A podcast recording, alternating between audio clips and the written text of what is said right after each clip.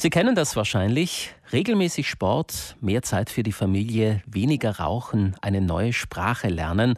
Viele von uns haben schon mal versucht, mit Jahresbeginn gute Vorsätze zu fassen. Und spätestens nach ein paar Wochen merkt man, es klappt nicht. Man hält nicht durch. Jedes Jahr das gleiche Spiel und auch der gleiche Frust. Warum also diese Vorsätze? Das frage ich jetzt Daniela Del Monego. Sie ist Mentaltrainerin und mit uns telefonisch verbunden. Guten Morgen. Guten Morgen. Wie sinnvoll sind denn eigentlich Vorsätze, gerade jetzt zum Jahreswechsel? Das hängt eigentlich ein bisschen ab davon, welchen Vorsatz man sich selbst gibt. Denn natürlich sinnvoll sind Vorsätze, die uns einfach näher zu uns selbst bringen, also uns, äh, uns selbst entdecken lassen, äh, uns zu den, unseren Lieben näher bringen, also zu Familie eben, Freunden oder uns näher zu Lebensvisionen oder Ziele bringen oder eben führen. Ähm, zum Jahreswechsel ist eigentlich die beste Gelegenheit, da wir da meist eine große Motivation haben, natürlich mit dem Beginn des Jahres ähm, einen Vorsatz zu machen. Und ich spreche in ein Einzahl, weil mehrere Vorsätze, das ist meist zum Scheitern bestimmt ähm, wenn man sich mehrere Vorsätze, also man kennt es vielleicht, man ist hochmotiviert, möchte am liebsten gleich alles angehen, mhm. was man jemals in Vergangenheit so ähm, ja äh, zur Seite gelegt hat und mit dem neuen Jahr möchte man das wieder angehen aber meist ist das dann zu viel. Und das ist so ein bisschen wie, wenn man mit Hunger einkaufen geht, weil wenn man mit Hunger einkaufen geht, dann kauft man oft sehr viele Dinge ein, die man danach eigentlich gar nicht einkaufen wollte. Das stimmt. Also wir nehmen uns meistens zu viel vor. Ein genau. guter Jahresvorsatz reicht.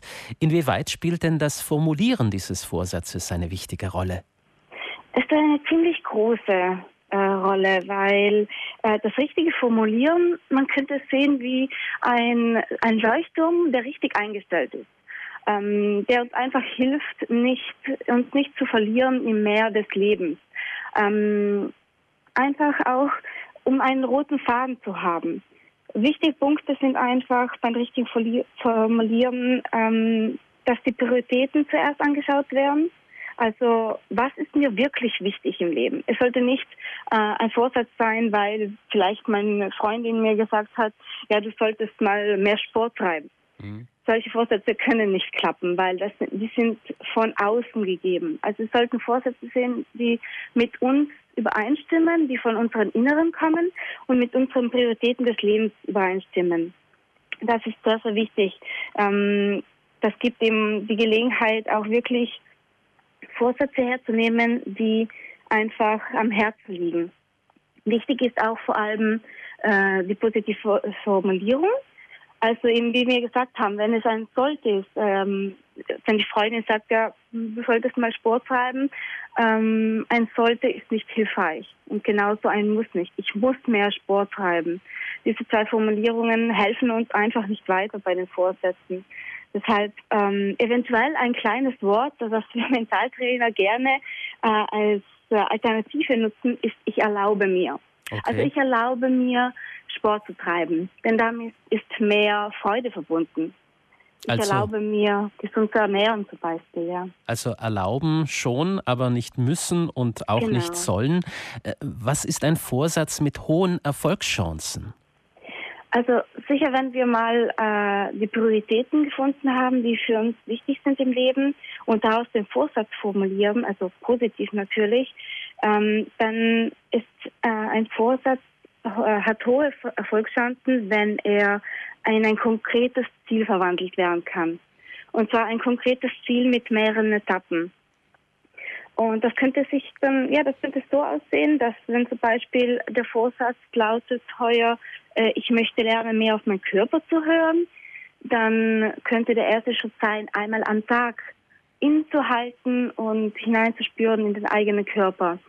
Danach nach einer Woche oder nach zwei Wochen zweimal vielleicht innehalten am Tag. Und so das in Etappen aufbauen, bis es dann vielleicht dreimal am Tag klappt, viermal am Tag und auch öfters. Und dann auch so ein Körpergefühl gibt. Hm, also in kleinen Schritten gute Vorsätze durchhalten. Äh, Absolut. Wie finden Sie denn die, die Idee, sich Verbündete zu suchen, also Freunde, Familie und Kollegen, um gemeinsam ein Ziel zu erreichen? das ist absolut eine super Idee. Ähm, denn es ist sehr hilfreich, einfach einen Cheerleader oder Cheerleaderin auf seiner Seite zu haben, der eventuell uns wieder mal äh, motiviert, wenn es mal nicht so klappt oder wenn es nicht so läuft, wie man will. Oft ist das auch das der Fall. Und ja, der uns einfach oder die uns einfach zur Seite steht. Und wer sich bewusst ist, dass es trotz allem auch Rückschläge geben kann, ist wahrscheinlich dann auch weniger demotiviert, wenn er mal einen Hänger hat. Genau, ja, absolut. Also am besten ist es wirklich ähm, ein bisschen wie ein Experiment zu sehen. Ähm, Experimente funktionieren auch nicht immer auf Anhieb. Man muss äh, Variablen, sozusagen Variablen anpassen. Und wenn man das wirklich so sieht, dann sind Rückschläge auch nicht so schlimm. Denn dann kann man einfach, dann hat man im Grunde eigentlich drei Möglichkeiten. Einfach zu sehen, okay, es ist wie es ist. Man hat auch mal schlechte Tage und das ist auch okay. Man ist nicht immer perfekt, man ist nicht immer auf 100 Prozent. Ähm, in diesem Fall einfach anerkennen, ja, heute hat es mal nicht so geklappt und äh, das halt nicht gleich aufgeben. Eine zweite Möglichkeit ist einfach eventuell zu schauen, okay, ähm, brauche ich noch etwas, um diesen Vorsatz zu erfüllen? Das, also ein Anpassen oder ein Hinzufügen von Variablen, wie zum Beispiel, wir hatten das mit dem Innehalten, vielleicht könnte ein Armband ähm, daran erinnern, ähm, kurz innezuhalten. Mhm. Und das letzte, die dritte Möglichkeit ist einfach, okay, ähm, ist der Vorsatz mir wirklich wichtig genug? Gehört er wirklich zu meinen Prioritäten? Ähm, also wirklich zu schauen, ähm, den Vorsatz einfach zu überdenken. Hat er ähm, diese Wichtigkeit für mich?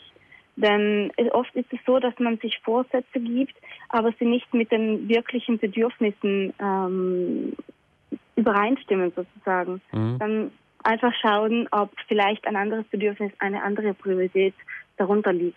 Also da wären wir dann wieder beim Grundsatzgedanken, den wir am Beginn dieses Gesprächs formuliert haben. Da waren jetzt ein paar gute Tipps dabei, die wir beherzigen können, wenn wir morgen nach dem großen Schlemmen erstmals wieder in den Trainingsanzug schlüpfen oder auch äh, zum Nikotinkaugummi greifen statt zur Zigarette, um uns das Rauchen abzugewöhnen.